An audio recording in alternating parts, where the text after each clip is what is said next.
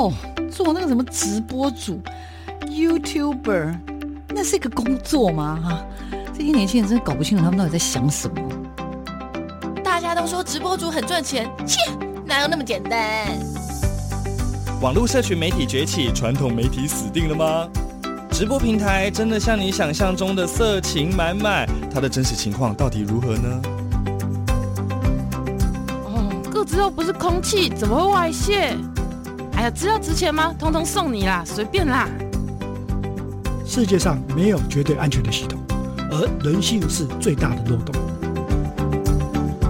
时下你不可不知的科技应用与社群发展，科技社群敲敲门，带你推开趋势的大门。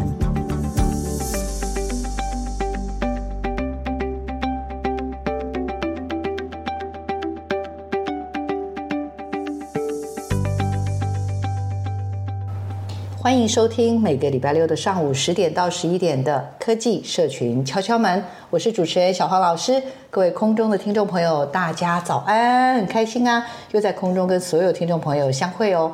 我们科技社群敲敲门的节目，希望就是不断的带着科技跟社群的发展呢，啊，把好多动人的故事。一些有趣的趋势呢，带给所有的听众朋友。这个礼拜我们要为大家邀请到的什么样的主题的人物呢？我自己觉得很特别，很特别，也是小黄老师在这呃这一两年当中呢，非常非常关心的议题。这个礼拜为大家邀请到的是一个很酷的组织，这组织名称很有趣，叫做银色大门。它是做的是老人送餐平台。那这样子的一个平台，其实也是。呃，当我们台都非常清楚知道，台湾在二零呃二五年的时候，其实即将进入到这样子的一个所谓的高龄社会，又在更艰难的下一步的时候，到底我们所有的台湾人要怎么样面对啊？呃，长辈这么多，然后我们要怎么样为他提供最好的服务？那我们今天邀请到的这个团队呢，银色大门呢，他们的两位创办人，一位是他们的执行长孙世山，一位是他的执行总监范希哦，他们两位好年轻哦，我刚刚才知道，竟然。不到三十岁，到底我们的银色大门老人送餐平台呢，是一个什么样的组织？以及呢，他们都在做些什么事情呢？先让他们两个听众朋友打个招呼，也简单的介绍一下自己，在这个银色大门里面呢、啊，担任的主要的工作啊，任务是什么？来，有请。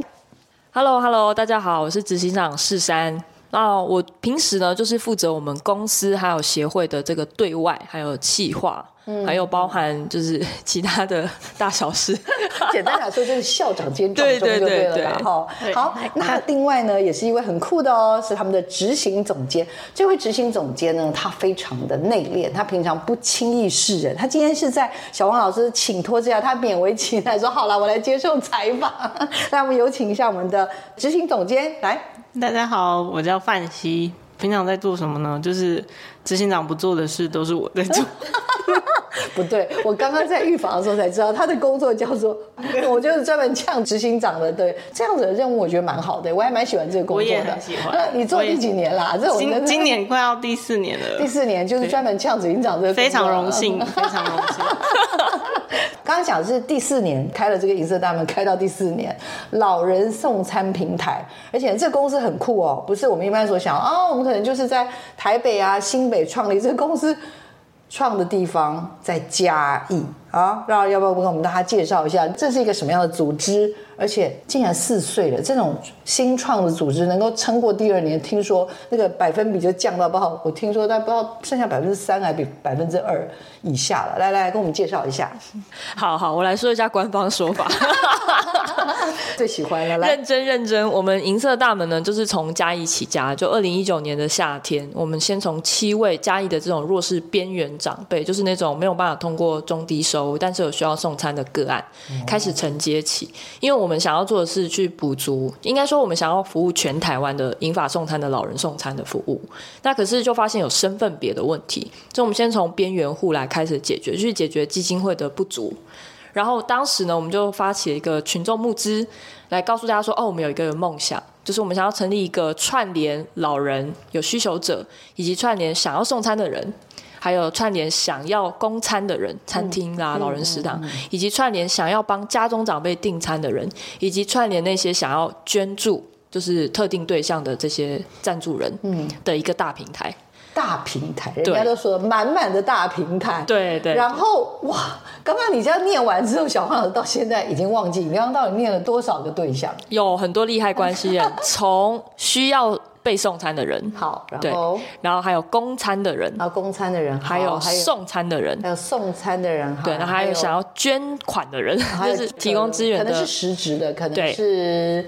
给资源，对，给米呀、啊，或者是物资的，就是赞助人，然后还有自费者，就是他可能想要帮家中的长辈订餐的，嗯、那通通都可以在我们的平台上面去做到连接。对，这我们在做的是这样，不得了，满满的大平台，还有管理送餐的人啊，就是管理端这部分，我们也会做一个整合。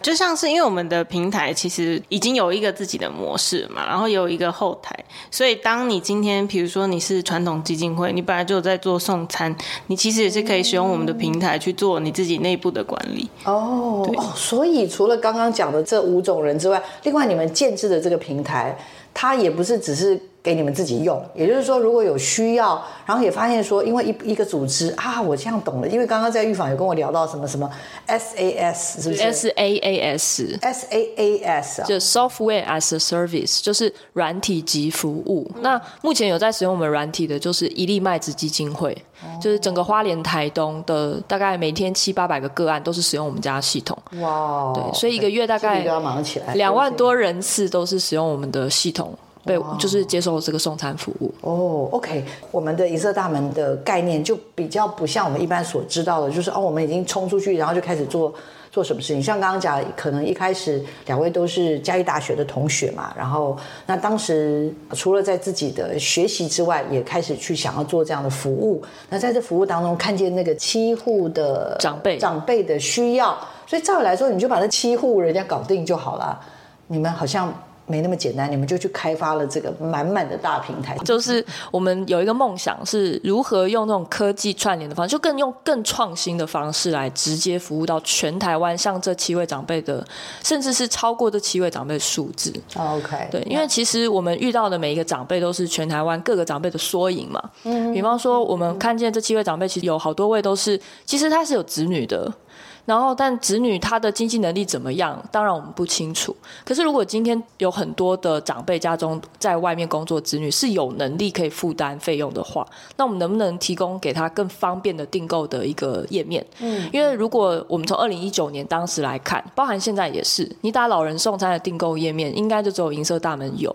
大部分都是基金会的首页，或者是就一九六六，就是政府的，嗯，没有一个方便的订购平台，嗯，那就算去订 Foodpanda、Uber，可能也没有办法针对长辈的一些病种啊，或者是他的状况。的需要，对，等等这些，对，哇，天哪，你们就是完全的贴近了那个长辈的需要所建制的平台，来听听地下说法，好，来有请，还有很多地方可以去努力啦，但是这就是我们想要成为的目标，我们想要成为全台跨度最大的。就是很像是老人资源的整合的一个平台这样。不过也要跟大家也分享一下，因为呢，我们的这个银色大门呢，从二零一九创立到现在嘛，哈，第四年，哎，一路上这个过关斩将，得了太多的奖。我很少看到可以得那么多奖的组织，好惊人啊，好惊人！没有有得奖的有太多了，我们只是 稍微列一下，我们是沧海一粟而已。真的这么凶狠？好了。好了 OK，我喜欢，我喜欢。哎，不过刚刚有聊到，就是你们两位都是嘉义大学，然后两位其实的专长都跟银色大门没有直接的关系，对，对不对？然后要不要先 简单的介绍一下自己的科系，跟自己其实本来比较擅长的是什么？好不好？来，有请。OK，我是。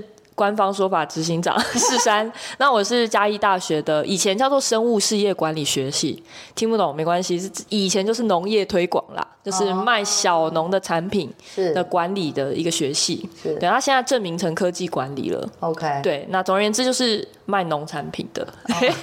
所以你照理来说，你念完这个系四年，你应该是知道怎么样去帮农家吗？或者是农产品吗？有办法透过科技去行销或者销售吗？应该说这是其中一条路嘛，嗯、因为这个毕竟是管理学院，嗯、所以其实你要去一般的公司行号做企划部门，还是你要去农委会，还是你要去做像我这样电商的，嗯、其实都都可以，也可以，甚至有人去从军也都有。哦、对，我其实刚刚的话好奇，就是这个科系念出来之后，通常最有可能会，你的学长姐他们都在。可能在做哪一方面的？我觉得是一般企业的员工会比较多，OK，不一般的行政。对，OK，不不是会写程式哈？不会，我们是管理大门，感觉是要写程式。没有没有科技管理，所以名词是管理，管理好，前面只是形容词。这个这很调皮，这很调皮。来来来，我们请一下我们的那个。管理真的是大字啦，就是科技可能稍微比较小一点，但是管理的能力是真的有，真的有，对对对对。好，那要不要介绍自己一下？自己毕业于嘉义大学什么系？然后呢，通常这个科系毕业通常要做什么？好的，大大家好，我叫范希，我就毕业于嘉义大学的视觉艺术学系。嗯，然后它其实就像美术系，只是它多了呃。电脑设计相关的啊，对，嗯，然后毕业大家在做什么呢？好像比较多的就是成为一个公司的美编负责人员，或者是对，其实讲美编或美工。好像大家都不太开心，对设计师，设计师，好，官方说法就是官方是公司的设计师，师，没错，专门是为视觉人员，对对，设计师，没错没错，非常好。少部分的人也会成为艺术家，那艺术家有有忧郁型的，还有快乐型的，对，感觉一直想要呛起来了哈，对不对？好啦好啦，那两位很酷的，一位执行长，一位是执行总监呢。那我自己是非常非常的佩服他们两个人，因为他们两位呢，呃，目前所设立的这个一色大门的这样子的一个机构啊，我觉得服务了蛮多台湾。刚刚讲的就是什么，超过两万两万，我们每个月服务人次累计有三万人次，哇，每月，请接受小黄老师一拜。听众朋友们觉得很厉害，间接的啦，间接的啦。因为其实我很好奇啦，就是一开始要做这个平台的时候，听说听说世山就是就是他就是那种比较理想主义型的人，然后就是冲很快的人，对不对？那听说你平常就是扮演着那个在后面拉着他说：“等一下，等一下，你想那件事可能会碰到什么什么什么问题。”所以我在想啊，他一开始起心动念，据我所知，当然就是刚刚讲了，是那个七位在嘉义的长辈，然后好像是因为他那时候。是去当志工服务，对不对？想做这个事，你你怎么看当时的这样子的一个启动？一开始我们在想这件事情的时候，我当然会给他很多疑问，就是钱从哪里来？就是你想要提供长辈温饱，那钱从哪里来？然后你要可以提供服务多久？那如果今天是比如说你休假的时候，但长辈需要温饱的时候怎么办呢？嗯，然后所以一开始我们就讨论出来说，好，那。有钱，然后要让别人可以知道我们要一起加入我们，所以我们一开始就先采取去参加比赛或是一些竞赛，就提高我们的知名度，然后也稍微累积一下自己的口袋，嗯，这样子的方式，嗯、对，好厉害哦！所以你们就变成不是走那种传统的。其实是应该说想要整合资源，然后去打比赛。对，而且重点是你要如何让人家拿资源，就是别人根本就不知道你是谁。嗯，所以我觉得名气真的也是蛮重要的。蛮重要的。对。好，那这个当然就是打比赛。那因为两个人的专长，刚刚讲，一位是企划，企划一位是设计师，美美视觉设计师。那两个人加在一起，其实应该就算是蛮好的组合了。可是我好像依稀有听到那个叫做募资啊，所以你们一开头是走募资吗？对，一开始我们是先成立一个就是专案，然后有点像是跟社会大众就是起个手势说，嗨，我们要做这件事情了。然后他的计划能力就很好的帮助我们把要做的事情撰写下来。嗯嗯。然后我们那时候也有拍影片，就稍微跟大家分享。当年其实我也觉得我们蛮。热血蛮帅的，就是我们没有花任何一毛钱去推广，但是我们像这样子，就是上很多 podcast，就是朋友的平台啊，或者是其他的媒介，然后我们就有成功募资到了七十五万七千五百八十五元，哇，就超过募得了超过七十五万，对对对，然后来启动，那启当时的计划名称叫什么？引发长辈送餐从家开始，嘉义的家。对，哦，从家。那当时你们的强调就是说，我们如果拿到这笔钱，我们就会从嘉义开始做长辈的送餐。对，那我们承诺就是会先就是拿到这笔钱，先照顾好我们眼前的弱势长辈，然后我们有这笔资金，我们就可以来继续获取更多的自费户。然后最后这个平台就成立。那如今我们也做到了当时的承诺。哇，那有承诺多少户数或什么没有？你当时只是想要拿到这些钱要做什么事？我只是好奇。哦，就是去成立这个平台，然后这些费用就是等于好像安家费，就是我们现在眼前服务这七位长辈，他看起来很少，但是如果五碗都要吃，是不是一天就十四餐？十四餐乘以三十，就是一天有四百二十餐。嗯哦。但那每一餐如果费用乘上，就是餐点费。啊，车马费、保险费、营养师费，其实一个月这个费用呢也是不少的。那我们就告诉大家说，如果募的款越多，嗯，那我们是不是就可以服务到越多长辈？嗯，就是这样换算而已。对，那就一转眼还可以四年就过去。哎，可是你知道吗？要跟听众朋友报告一下，因为我现在上去看他们的网站，哎，惊掉呢。我的意思说是一个很惊人的项目，哎，嘉义有办公室。那刚刚才得知，今天他们是特别从万华的办公室呢来这边接受我的采访。那他们现在呢，这个银色大门老人送餐平台呢，包含的有为家中长辈订餐、产地到长辈的餐桌计划，还有长照送餐管理系统，还有银法商城。要不要跟大家介绍一下？从当时的小小计划啊，现在感觉上长出了。非常非常惊人的战略图，就是我们首先长辈就分两种嘛，嗯，一种就是他家里有经济能力，我们叫做自费长辈，嗯，那另一种是家里可能没有经济条件协助，那他就是弱势长辈，那我们就把它拆开来了。一开始我们只是一个小小的商行去处理我们面对的弱势或自费长辈，但是后来我们发现，哎，这样金流会很乱，有的人想要赞助认养，嗯、啊，有的人想要付费，嗯、我们总不能都开收据，所以因此。我们去年就成立了协会。就是非营利组织，然后就把我们现在所照顾的每一天大概一百三十多位弱势长者跟生长者，他们这些费用哦都是可以接受大家的劝募，我们有申请合法的劝募字号，然后所以如果听众朋友有想要捐助这些弱势长辈的这个费用，那就可以到我们的协会去做赞助，那我们可以开立合法收据做抵税。所以这个现在银色大门，我看到这个是公司，这是公司的，但是呢，本身呢也成立了一个社团法人银色大门老人福利协会，也就是说，如果你有心想要帮忙这些的话，那我们就是请你到协会这边来支持他们。对，那如果是你想要帮家中长辈申请送餐服务，你是要付费的，嗯，因为你是自付额嘛，就是就是自付子女，或者是你想要帮家中长辈订购友善的蔬菜箱啊，或者银发的介护餐、介护食，嗯、就是一些我知道有有不不好吞咽的，啊、对对对，长辈。对。那像我们现在有代理日本的一些像明贝氏啊、QP 啊，就是一些专门的 for 长辈的这些专业饮食，也都可以跟我们做宅配购买。酷哎，对，其实有些乡镇市是真的，礼拜六日是附近没有餐厅的，嗯，那那时候怎么办？长辈跟子女又不同住，可能子女住在美国啊，像我们有很多客户，他就是住在美国，或者是住在中国，嗯，或住在日本的，嗯，那他可能就会家中长辈可能住在台北，他也不是不孝顺，只是不方便，嗯，那可能家中爸爸妈妈可能最近可能中风啊，或是稍微跌倒，尤其是台北有大概百分之四十二的比例都住在。超过五楼的老旧公寓，也就是要步行的老旧公寓啦。嗯，那所以要走下来是不方便的。嗯，那他们就会想说，哎、欸，那不然订一些宅配的介护室，它可以自己加热。其实都是依据长辈的需求来去做发展的服务配套。嗯嗯、真的是我觉得不错不错，因为感觉上好像所有大家原来有在担心想的事情，你们都已经在想了。可是你知道吗？其实刚刚在预防的时候就有聊到说，想要做的事情真的会很多。我相信，我相信旭山一定会冲的很猛。但是过程当中，我们一定要，我也要问一下地下的说法。我们的范西，请问一下，当他什么都想做的时候，怎么办？燃烧自己的肝。像是我们，就是因为我们其实毕业即创业，就是我们真的太天真了，然后我们就想要什么东西都试试看，所以基本上。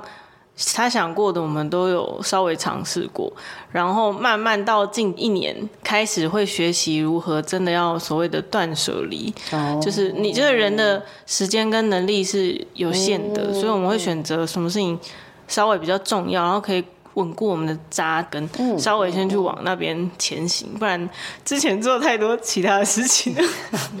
有什么东西是你真的那时候觉得超棒、超酷、超想做，但最后？好多、哦，真的不得好多啊！来来来，其实就是因为我本人有去练咏春拳，我是叶问的第四代，真的假的？真的。叶问他的外甥卢文景，他来台北开课，然后卢文景传给我师傅，然后我师傅再传给我，所以我是不是叶问第四代？是是是是是。然后因为我本人就像小王老师说，我会比较冲，然后或者是就是比较有人说不可能啊，这怎么可能呢？那我就会说。为什么不可能？我做给你看的那种人，那我不晓得，可能以柔克刚啊，或者是以巧劲去避开冲突。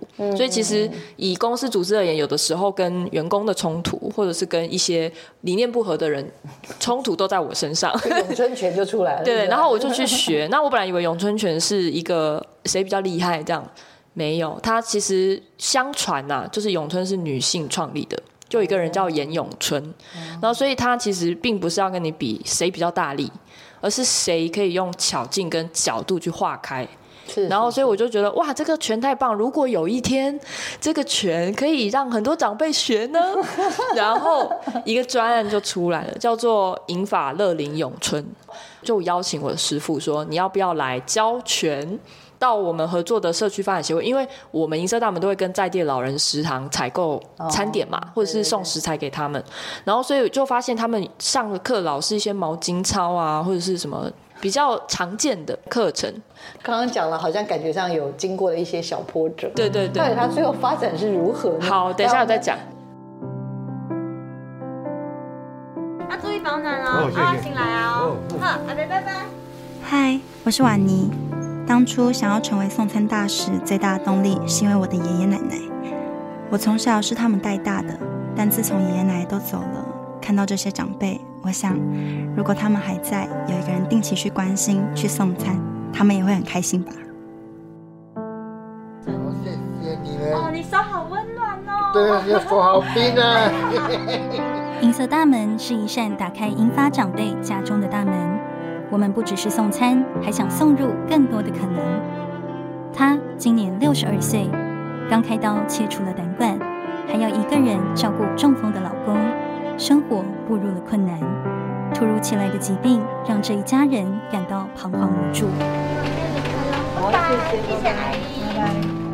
每次送餐，我们都会透过 App 查看不同长辈的需求，也许送上一份餐点并不多。但足以陪伴他们撑过这段生活。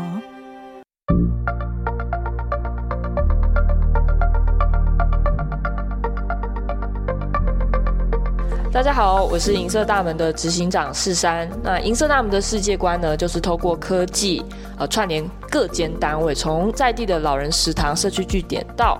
在地的餐饮、友善餐厅，或者是营养师基金会以及子女赞助人，以及当地的政府，甚至我们串联了在地的友善小农、在地的合作店家，以及送餐之后，我们不只是送入健康的餐点，也在送餐之后派入艺术大使陪伴独居长者画画，然后最后将长辈的作品变成 LINE 贴图或者是衣服做贩售，那贩售的所得又再循环给长辈的餐点跟温饱。银色大门透过科技的串联，串联了上述这一些的利害关系人，因为我们相信大家一起执行就可以解锁全台长辈温饱，创造零饥饿。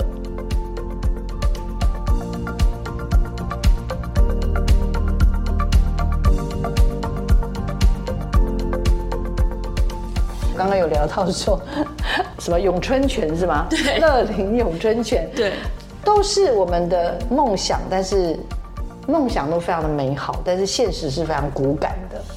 所以要不要继续把你的故事说完？可以。总而言之，那个乐林咏春拳呢，就是大家也都觉得很热血，可是其实范西是反对。他那时候我跟他讲了，我很兴奋，跟他讲说：“哎、欸，如果我们师傅可以去带这些社区发展协会的长者，你看他们每一天都就是只是接受便当，然后也没有在运动，那哪里来的健康？因为银色大门有一个宗旨是，我们不只是送餐，还送入健康、关怀与爱。那如果今天你吃饱了，结果你还是躺在那里接受明天的便当，那你。根本就不会变得更健康。嗯，但是我我可能想得很快，没有想到说我们要一步一步来，然后就开始哎，从去年的五月，二零二二年的五月开始哦，老师的所有费用，然后交通费、住宿费全包，而且我的合意是说，不管这个月我有没有拉到课程，我都会给你费用。哦，因为我我占用到他的时间嘛，因为他必须要随时 stand by 说哪个社区发展协会有课。那当然，我们从去年五月到今年的三月为止，我们累计了大概三百五十位人次的教学，而且是全台哦，从嘉义、台中到台北、新北，就他们需要你们，你们就我们就去。那我们也累积了一些照片、服务照片，或者是一些成效，好可爱的影片，很多影片。长辈乐龄咏春拳。咦，小编今天来到哪？永和民权社区发展协会。在课堂开始前，理事长带着大家做暖身操，真可爱，大家都玩的不亦乐乎。正片开始，正面防爆。后，遇到正面袭击时，记得双手抱头，用比较硬的手肘保护自己。遇到有人抓着衣领，记得固定对方手掌。也确实获得到联合报他们底下的品牌叫倡议家，嗯，他们的邀请，他们去连接就是明治日本明治的食品公司，他们有出银法乐林的营养品的公司的赞助，嗯，但是后来我们最近还是先暂时休止这个，因为我们有时间的限制，人力的限制。那我们如果先把老人送餐这个梦想先把它做稳固，那等到我们可能在经费上有余裕，或者是我们人力上有余裕的时候，再来去重启。可是之前就是照理来讲，开始启动这个计划之前，应该就要先有这样的规划。嗯，可是那时候我就是比较冲，所以看起来表面上很可爱的这个后面的行政人事，我们花了非常多时间去做。嗯，范希最后当然证明你当初的担心是对的。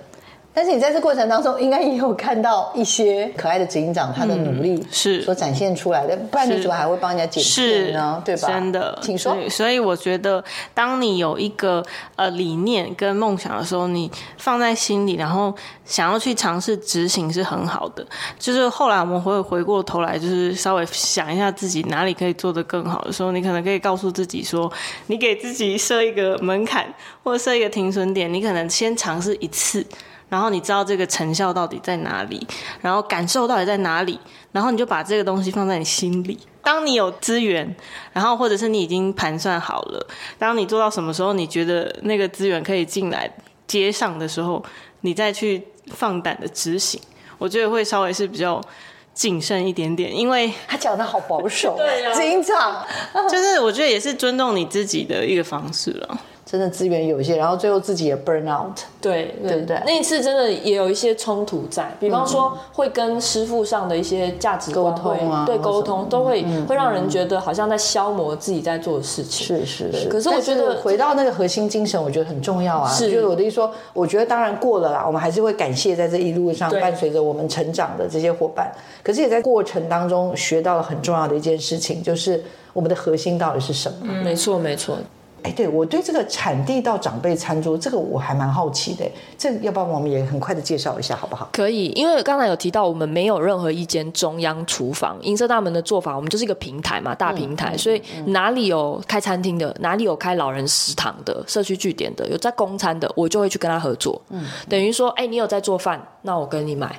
那就直接从你这边出餐到距离你家最近的长辈家，oh. 那我们就可以解决很多基金会他从医院本部送到长辈家，可能已经便当就凉掉了的问题。嗯嗯、所以就是用小卫星式的方式经营。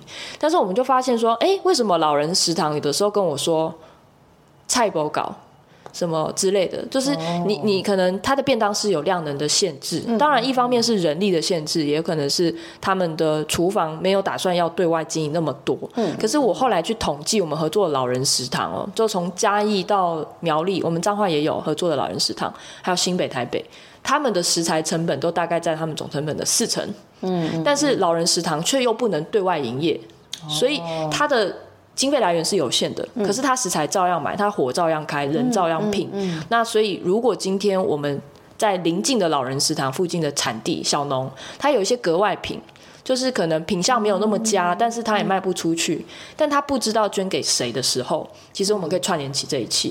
所以我们现在在官网上面有串联两种人。一种呢就是想要买蔬菜箱的人。嗯，那比方说你可能不是买给家中长辈，你是买给自己的。我今天要自己来煮饭的，但我就告诉你说，你在我们平台买十公斤的蔬菜，我就帮你捐一公斤给附近的老人食堂。嗯，那老人食堂是不是解决缺菜的问题？他又可以拿这个在地无毒的蔬菜煮成便当，我又跟他买便当。哦，所以他不仅增加收入，老人食堂增加收入，因为我跟他买。然后他也降低了成本，因为他少买了菜。然后这一切都不是让民众自掏腰包的，而是他本来就要买自己要买的东西。嗯，所以这一切都是在一个透过饮食消费来创造的公益共好循环。嗯，买十公斤啊，才能送一公斤，累计哦，累计。所以有十个人各买一公斤，哦，那这十个人都等于共同的帮助一个一公斤的量。哦，是是是，哇，这真的是。听众朋友有有跟我一样想要赞叹吗？可以，大家可以来跟我们买蔬菜箱。我们最热销的其实是生菜，所以像我们全台湾有七间合作的餐厅都固定跟我们采购无毒生菜。这种大平台，因为很多生产线不是你自己可以控制的，所以到底怎么在做这些品质的品管啊等等这些？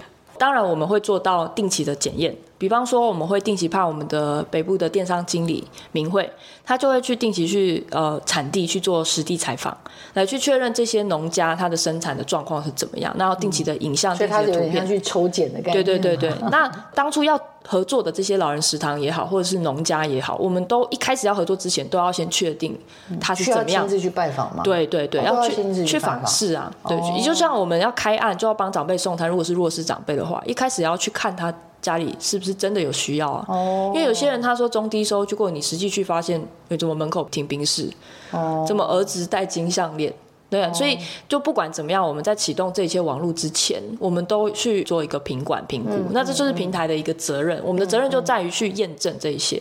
嗯，那其他的联系就是让专业的人去做啊，比方说农场的食材要怎么去生产那块就不会是我们的职责，嗯，我们就是负责去找到谁要买。谁需要送？嗯，然后谁需要被捐赠？嗯、这就是我们在做的事情。嗯、但是我刚刚问的问题，我可以请经营总监，比如说今天客户抱怨，嗯，哎，你懂吗？有点像是一个，就是说你在做这个东西，你当初一定有问他啊，这个东西如果人家有问题，到时候我们要怎么解决？嗯、抱怨的电话或者抱怨什么？比如说前阵子缺蛋，啊，你要就是蛋白质就很难啊，很难取得啊，嗯，对不对？类似像这样的，就是说有会有很多这种。怎么讲？就是服务衍生出来的这些东西，这都是不能被控制的。然后有时候就是说啊，每个人都有他不得已的理由，讲一堆。可是就是真的会觉得很累，管理上很累啊。我这这个是我的问题。嗯，应该像是就是因为我们一开始初衷就是我们不希望是单打独斗的，嗯，我们希望是大家把自己会的专长就是拿出来，然后一起打群架的概念。然后像是比如说提到风险的这部分，嗯，呃，我们。优先配合的餐饮店，可或者是老人食堂，当然会希望他们，如果他们没有，我们可以协助他们取得，比如说像是一般的，呃，公司行号的成立啊，然后一些产险的评估啊，这一块可以再让我们去提供这个餐食的时候稍微有点保障，嗯嗯，像是有点像是这样子，我们就会呃在选择上。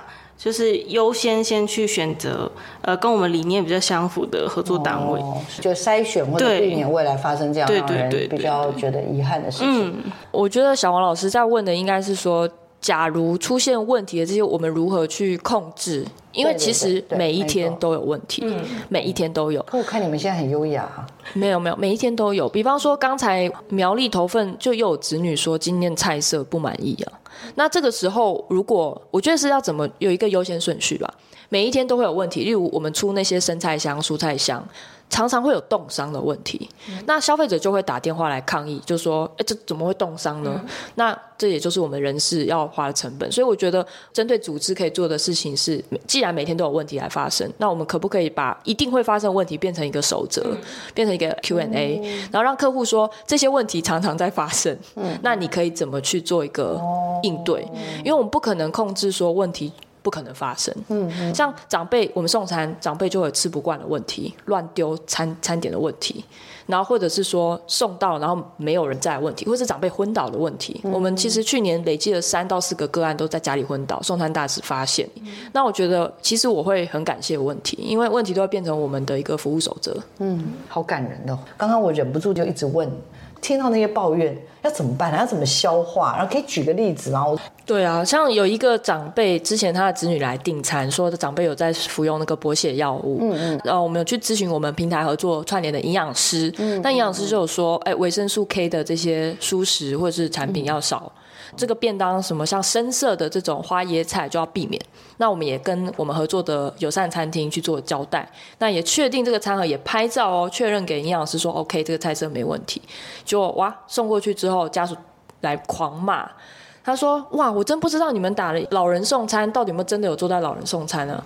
我们就是不要维生素 K，你还放高丽菜。”然后我们就说，高丽菜确实是有微量、非常微量的维生素 K，但是我们已经有跟营养师确认过，因为你今天是少吃，不是说绝对不能吃。对，你如果高丽菜那么淡的绿色的蔬菜都还不吃的话，那你你的纤维值要怎么摄取？嗯，我们都是先道歉，就是一律道歉，说不好意思让你有这样不好的感受。那针对餐点的部分，我们有跟营养师怎样怎样讲，哇，他还是不能理解，然后继续一直狂骂，然后最后把我们拉黑，就是直接封锁。连让我们解释的机会都没有，这么凶。而且我觉得最重要、让人很挫败的是，他直接对我们的品牌的这个观感，或者是有一个很大的误会。他说你们就是挂羊头卖狗肉什么之类，连连这种话都可以讲得出来。嗯。那当时我就真的难过到哭了，嗯，因为我觉得我为这个餐点准备非常多的心力，然后为了这个客户也跟营养师，甚至网络上什么都做非常多的学习。然后就只是为了他那一份餐点。嗯，不过很有趣的事情是，后来这个客户 听说自己跑去餐厅再买同一份一样的，等于说他只是不想要跟我们买，嗯，他不想要被平台抽。可是很好笑的事情是，因为我们跟餐厅有合作价格，所以比方说啦，送给他，他付二二九好了，那他自己去买是二三九。嗯，然后他还要自己去买，嗯，所以当然这是一个例子啊。例如刚刚我们说苗栗的一些子女啊，或者是一些长辈，甚至还有一些在地的基金会也是不喜欢我们这种平台式的服务。嗯，像有人说，哎，你们在苗栗有服务快五十个个案嘛，每一天，嗯，你们却没有一间办公室在苗栗，有些人会有意见的。嗯，然后我们说，可是因为我们就是一个平台服务，我们本来就是要补足那。我就不懂为什么有一些单位还是会有一些排挤，嗯，但是我会觉得说这些东西真的像你说的心会很乱，那、嗯、我们就会 想要放弃什么，就想说那干脆不要做啦。但是放弃很简单，但是你会不会后悔啊？那我们想觉得很超后悔的，那还是不要，就继续做，一直摸一摸，继续做，吞一下，继续做。发生的问题真的是每天层出不穷，但是就是问题是少数。但是支撑我们就是做下去的，呃，感动的地方也就是更多，像是很多长辈也会回馈给我们送餐大使说，你比我儿子还要重要哎，就是你可能是唯一一天会拿饭给我吃的人，但是我上一次见到儿子可能不知道是什么时候，就像这样的故事跟这样子的，就是这种感动是支撑我们。每天每天愿意继续服务的一个动力，嗯嗯、所以就是长辈的一生几几句的肯定的话，对，可能是对不管是送餐的人，或者是对你们。那那你自己觉得听过让你真的最暖心的事情，或者是最暖心的一句话是什么？我觉得像是因为其实我们的平台，我们就是有点像是透过网络，我们就是网络的千手观音。我们就是每天你只要在餐期的期间，我们就可以在我们的后台及时的，是及时的，可以去监控到每一个大使的服务状态。因为他们送达的时候，他们就会拍一张今天的服务呃长辈状态，然后你可以透过那个照片去观察到长辈的外观啊、气色啊，还有他的餐食。所以我们一切都可以呃。很及时的在后台去做一个观测，然后我们每个礼拜日都会写一封就是记录我们创业的信，给就是愿意支持我们的人，然后各种就是比如说呃长辈大使啊，我们说的长辈大使就是支持我们服务理念的这些听众，然后这一期我就写到一个很感动，就是有一个呃长辈，他有点像是低收入户，但是他其实以前他跟他呃先生一起。然后他先生是有点像长期卧病在床，嗯，然后其他先生态度不是很好，但是那个阿姨哦，好感动，就是那个阿姨很可爱，就是有一天那个大使就到阿姨的家，然后就问她说，那个电视为什么不把电视关掉？然后她就说电视是要给老公听的哦，嗯，但老公走了哦，哭哭哭，怎么会这样？简单来讲，都是那个是老老。所谓老老的意思就是老的照顾老的。那其实，在我们送餐个案里面有非常多这种。那我你想说，哎，夫妻很好啊，互相彼此照顾。但是当一位倒下的时候，另外一半其实会可能更累，尤其是那个。阿公当时中风，然后又有阿兹海默什么之类的，然后所以那个阿嬷也照顾他很辛苦。然后有一天，我们每次都送两份便当过去嘛，然后有一天开始就变成一份便当了，你就知道那个长辈走了。嗯、但没想到走了这么久，就是阿嬷都还会固定打开电视是给她老公看的。嗯嗯，对。然后我们就觉得，哎，在便当里面，我们看到了很多人性跟故事。然后像有一些我们很想说，长辈不会用手机，其实不会。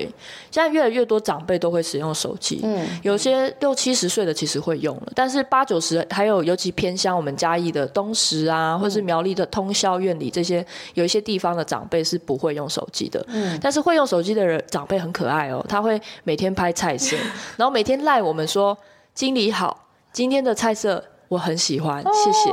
那我们就会觉得，我们会觉得哇，好可爱。因为长辈他就是常常会传一些长辈图，然后平安，对平安。然后那个长辈他就是下半身有一些身障，那但是他却每天用心的拍他今天收到的照片。那我觉得像这种回馈都是每一天我们很喜欢的，对。我我真的觉得他们在做的事情真的都是非常非常动人的，像我自己就是看到这个就会非常非常的感动。哎呀，可以帮我们介绍一下吗？我自己觉得，这这个讲这个主题叫什么？我们还没有把它变成一个主轴，但我们希望之后可以变成一个主轴，哦，可能是用展览的形式也好，或者是用出书的方式，嗯嗯，对。然后我们就是选用长辈生活的一些代表物，嗯，例如我们有一个阿猜嘛，他就是我们第一个个案，嘉义市的个案，到现在还在送。然后他其实为什么会挑选这个红色的哨子作为他的那个，是因为他家里有老鼠。所以他随身都带一个哨子，要去赶跑老鼠。嗯、那我们会觉得说，哎、欸，这个有什么好的？其实就是我老实讲，还没有做老人送餐之前，我不知道有人家庭环境是这样，每一天都被老鼠咬。嗯、你知道什么样的环境有那么多老鼠？就是比较杂乱的环境。对，那你就知道他真的有这些困难。那又例如说，我们有一个红斑性狼疮的一个奶奶，她是佛教徒，那她就会在她的椅子上坐着，看着那个钟发呆。那我觉得时钟本来就对于人。有一个很很大的意义，尤其是长辈，他那一分一秒的流逝都代表着他的 他的青春也在不断的消失。那有时候我们就想说，我们那个真的能够带给他的是不多的，就是一份便当而已。嗯嗯、但是我觉得他他能够传达给我们很有更多的故事，透过这个代表物，有更多的感情。这好特别，这代表物是你们你们自己选的吗？对对，我们都有亲自去送过，哦、所以有跟他聊天过。我们觉得，哎，可以选择这些代表物。像有一个长辈，那个写书法的那个，嗯、他其实介绍一下，介绍一下。春爷爷其实是看不见的哦，他即便看不见，还在写书法，因为那是他年轻时最喜欢做的事情。嗯、所以我觉得，其实我们在送餐，不只是送一个便当给所谓的一个老人，是送给一个独特的灵魂吧，这样子。嗯嗯，好特别哦。许愿吧，给你三个，哦，你可以选自己啊，也可以选。哦，第一个许愿，我要许愿，我许愿有，如果有听到的听众啊，呃，有认识的，就是对于这种服务热忱非常有热血的呃科技人才。他可能会有一些那个 coding 的专长，欢迎加入我们。哦，真的吗？我认识很多，那太好了。我们这个科技社群敲敲门就超多这种热情。来吧，我已经就是敞开我的银色大门，就是 ready for you。呀呀呀！就是愿望一，愿望一。好，OK，没问题。愿望二，愿望二就是我们现在协会的这个财政其实是。赤字是赤字，我我个人公司听说去年营业额超过五百万。公司比较 OK，是因为它很单纯，它就是有人买，它就付费嘛，那就这样。可是协会是我只要服务越多长辈，我就是因为他一直许愿，越做越多嘛。然后那你自己说啊，对不起，我们不要打断，不要打断，不要这样讲。我们希望可以找到五间或者是五位，就是反正就是认养。我们现在五五座城市，就是嘉义、苗栗。台中、新竹跟双北，哦，这五座，然后这些弱势长辈就是一个认养人这样子，嗯，然后可以让我们协会，像我去年贷款两百五十万，嗯，就是 for 协会，其实不是公司要贷款，但是我我因为协会不能贷款，所以是我用公司的名义去贷款，然后把钱拨给协会。